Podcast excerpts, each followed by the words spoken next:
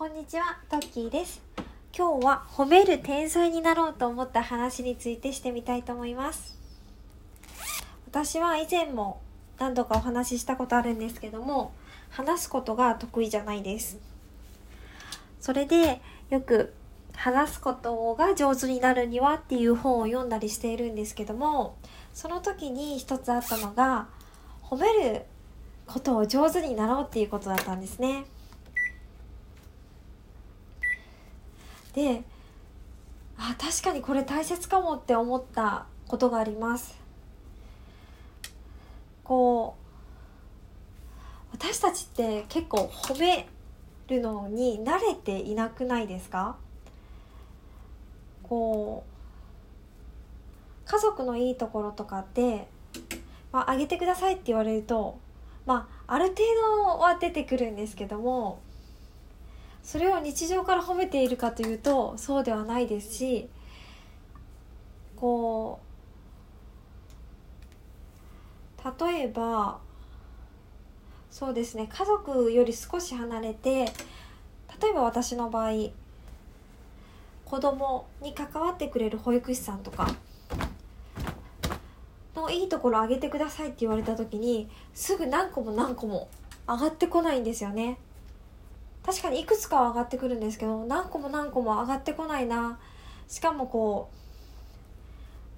私ありきたりな言葉しか出てこないなって思った時に私って褒めることに慣れてないなって思ったんです。褒めることにも慣れてないしいいところ人のいいところを見つけるのがことに慣れてないなって感じたんですよね。それってすごく損だなって思って。でこう褒めることが上手な人ってすごくお得だと思いませんか？こう相手にも喜ばれるしいいとこを見つけると自分も嬉しくなったりしますよね。で私こう振り返った時に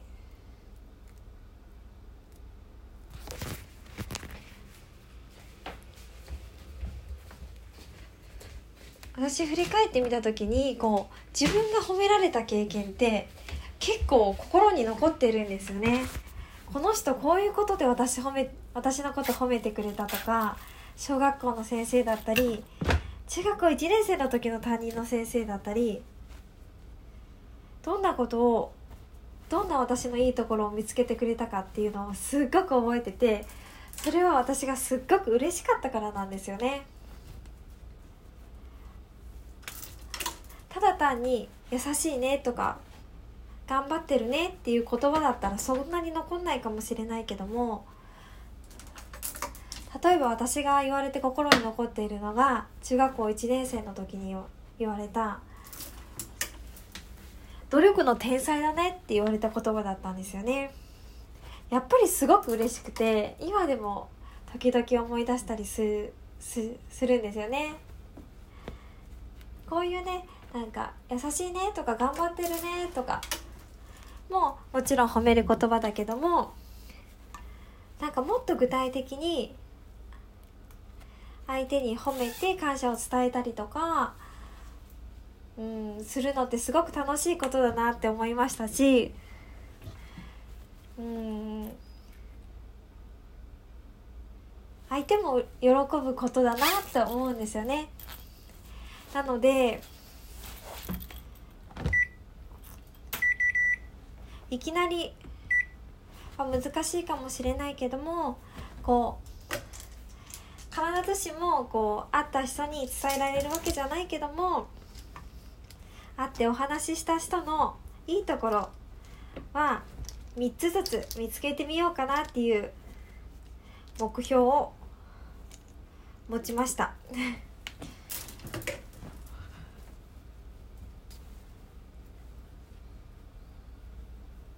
うん。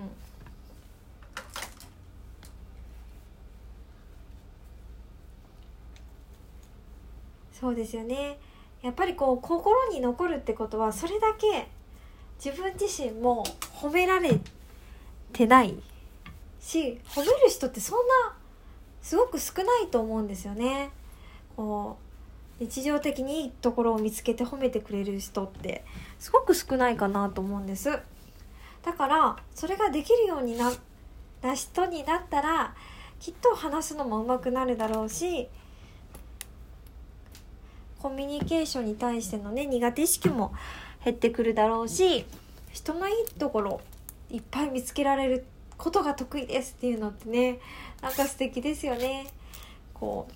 アンミカさんとかがなんか昔テレビでおっしゃってたかなと思うんですけどももういいところ見つけるのがすっごく得意なんですって。持ってるハンカチのいいところさえも見つけるのが得意なんですっておっしゃっててわ素敵この人って思ったんですよね。私こんな持ってるもののいいところなんてそんなにそんなに考えたことなかったなと思って。